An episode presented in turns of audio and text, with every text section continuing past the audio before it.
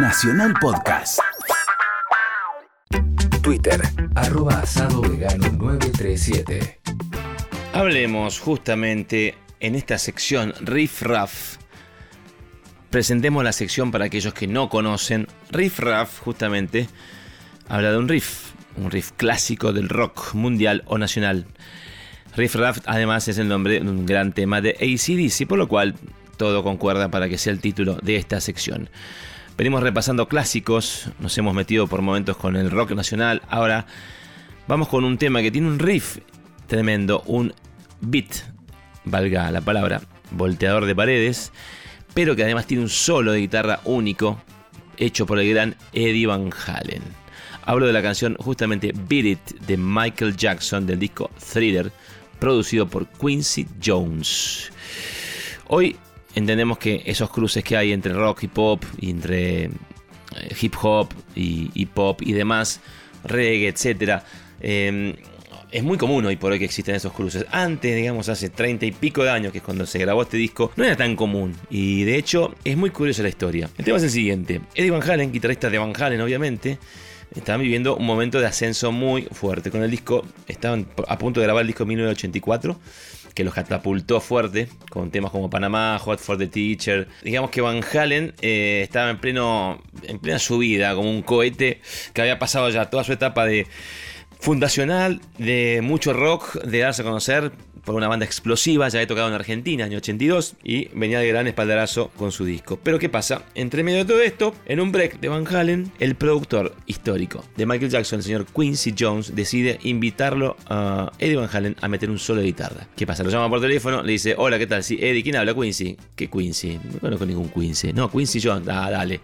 Pensó que lo estaban jodiendo, que era una joda.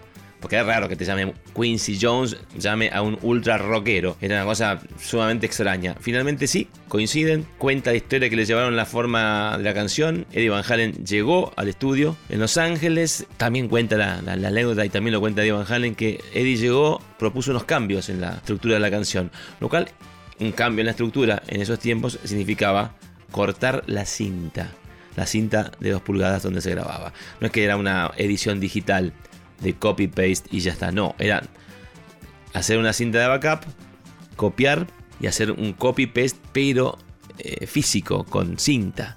Entonces, bueno, propone ese cambio para que el solo tenga un desarrollo que le venga bien al concepto que tenía Eddie para ese solo.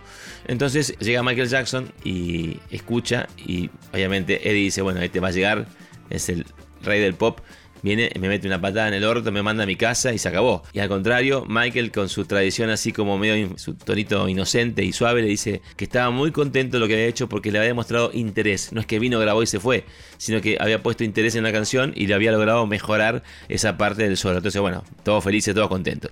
El tema es que Eddie eh, rentó un equipo, usó un equipo que estaba ahí, que era de Alan Holsworth, otro guitarrista virtuoso, pero más de la onda fusión y jazz rock un Marshall parece que era, y enchufaron, grabó con la llevó la guitarra la ahí no me acuerdo el nombre de la guitarra pero la clásica de Eddie la roja y, negra con cinta no sé cuántas tomas grabó pero fue muy pocas tomas en base a, a lo que sugirió Eddie de reestructurar la base del solo. Luego, él solamente grabó el solo. El riff lo grabó Steve Lukather, el guitarrista de Toto, y que ha grabado con innumerable cantidad de artistas. Era el guitarrista de sesión en esa época. Eh, también en la batería estaba Jeff Porcaro, otro miembro de Toto. Todos eh, grandes y excelentes músicos de sesión, que constantemente estaban grabando con todos, dando vueltas por Los Ángeles. Entonces cuenta también que a raíz de Van Halen estaban todos cebados y habían grabado el riff con Steve Lukather en guitarras, pero con un sonido más distorsionado, más cercano al de Van Halen. Después vino Quincy Jones de vuelta y dijo, no, bajemos un poco la distorsión, chicos, esto es pop. Entonces cuenta eh, que tuvieron que regrabar la viola, pero con un sonido no tan podrido como Lucater se había cebado. Imagínate, Lucater no tenía Eddie Van Halen, se prendió fuego. El tema es ese, quedó el tema ahí, como sugirió Eddie. El tema es que Eddie en esa grabación no cobró un peso. Eh, cuentan que le pagaron con un pack de cervezas, que al final Eddie dice, no, lo compré yo como diciendo, no lo hice por otra cosa, hago las cosas que me gustan, que en, la banda veo como que entre celos y no sé qué, lo bardeaban porque, o sea, los Van Halen le decían, eh, no cobraste un peso, no tienes crédito, no te notaste nada. Y él dijo, no, lo hice de onda, o sea, yo las cosas que hago las hago porque me gustan, si no, no las hago. Como diciendo, no me rompan los huevos, me salió a hacerlo, lo hice. De hecho, en el disco no figuraban los créditos, así que bueno, finalmente figuran los créditos en algunos lugares, pero en el disco no. También cuenta Eddie que estaba en, Tower Records en Los Ángeles y de repente estaba el tema sonando y pasan unos pendejos y decían, uy, mirá, escucha la guitarra, parece un pibe imitando a Eddie Van Halen. Y Eddie Valle que toca el hombro y dice, che, nene, ese soy yo, le dice, soy yo tocando. Nada, cosas así especiales que suceden en los, en los discos clásicos, eternos, icónicos. Y más que nada, hago hincapié nuevamente en que en esa época esos cruces eran únicos. O sea, no, no, no sucedían como hoy sucede todo un, crossover y un cambio de artistas o un featuring de un rockero con un pop o, no sé, un, reggaetonero con, un rockero, etc. No, era todo muy... Eh, cada uno por su nicho, digamos, por su sector. Así que esta es la historia de Beat el gran tema de Van Halen, perdón, el gran tema de Michael Jackson con Van Halen de guitarra, que hizo historia. Ese cagarese, porque empezó, fue, cayó como nada y se volvió a su casa y a los meses fue el, disco del año. Y compitió con, el disco de, Van Halen, que en 1984 también estuvo muy pegado al disco Thriller de Michael, año 1984. Esta gran canción que vamos a escuchar ahora, que es Beat It de Michael Jackson, desde el disco Thriller con Eddie Van Halen en guitarra. Esto fue Riff Raff.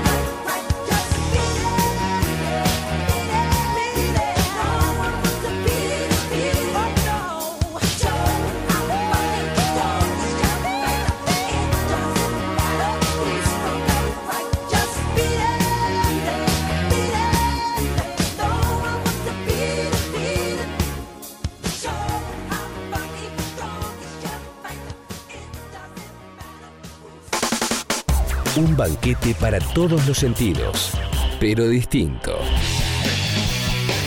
Asado vegano. Hasta las 10. Juan Chivaleirón. En Nacional Rock.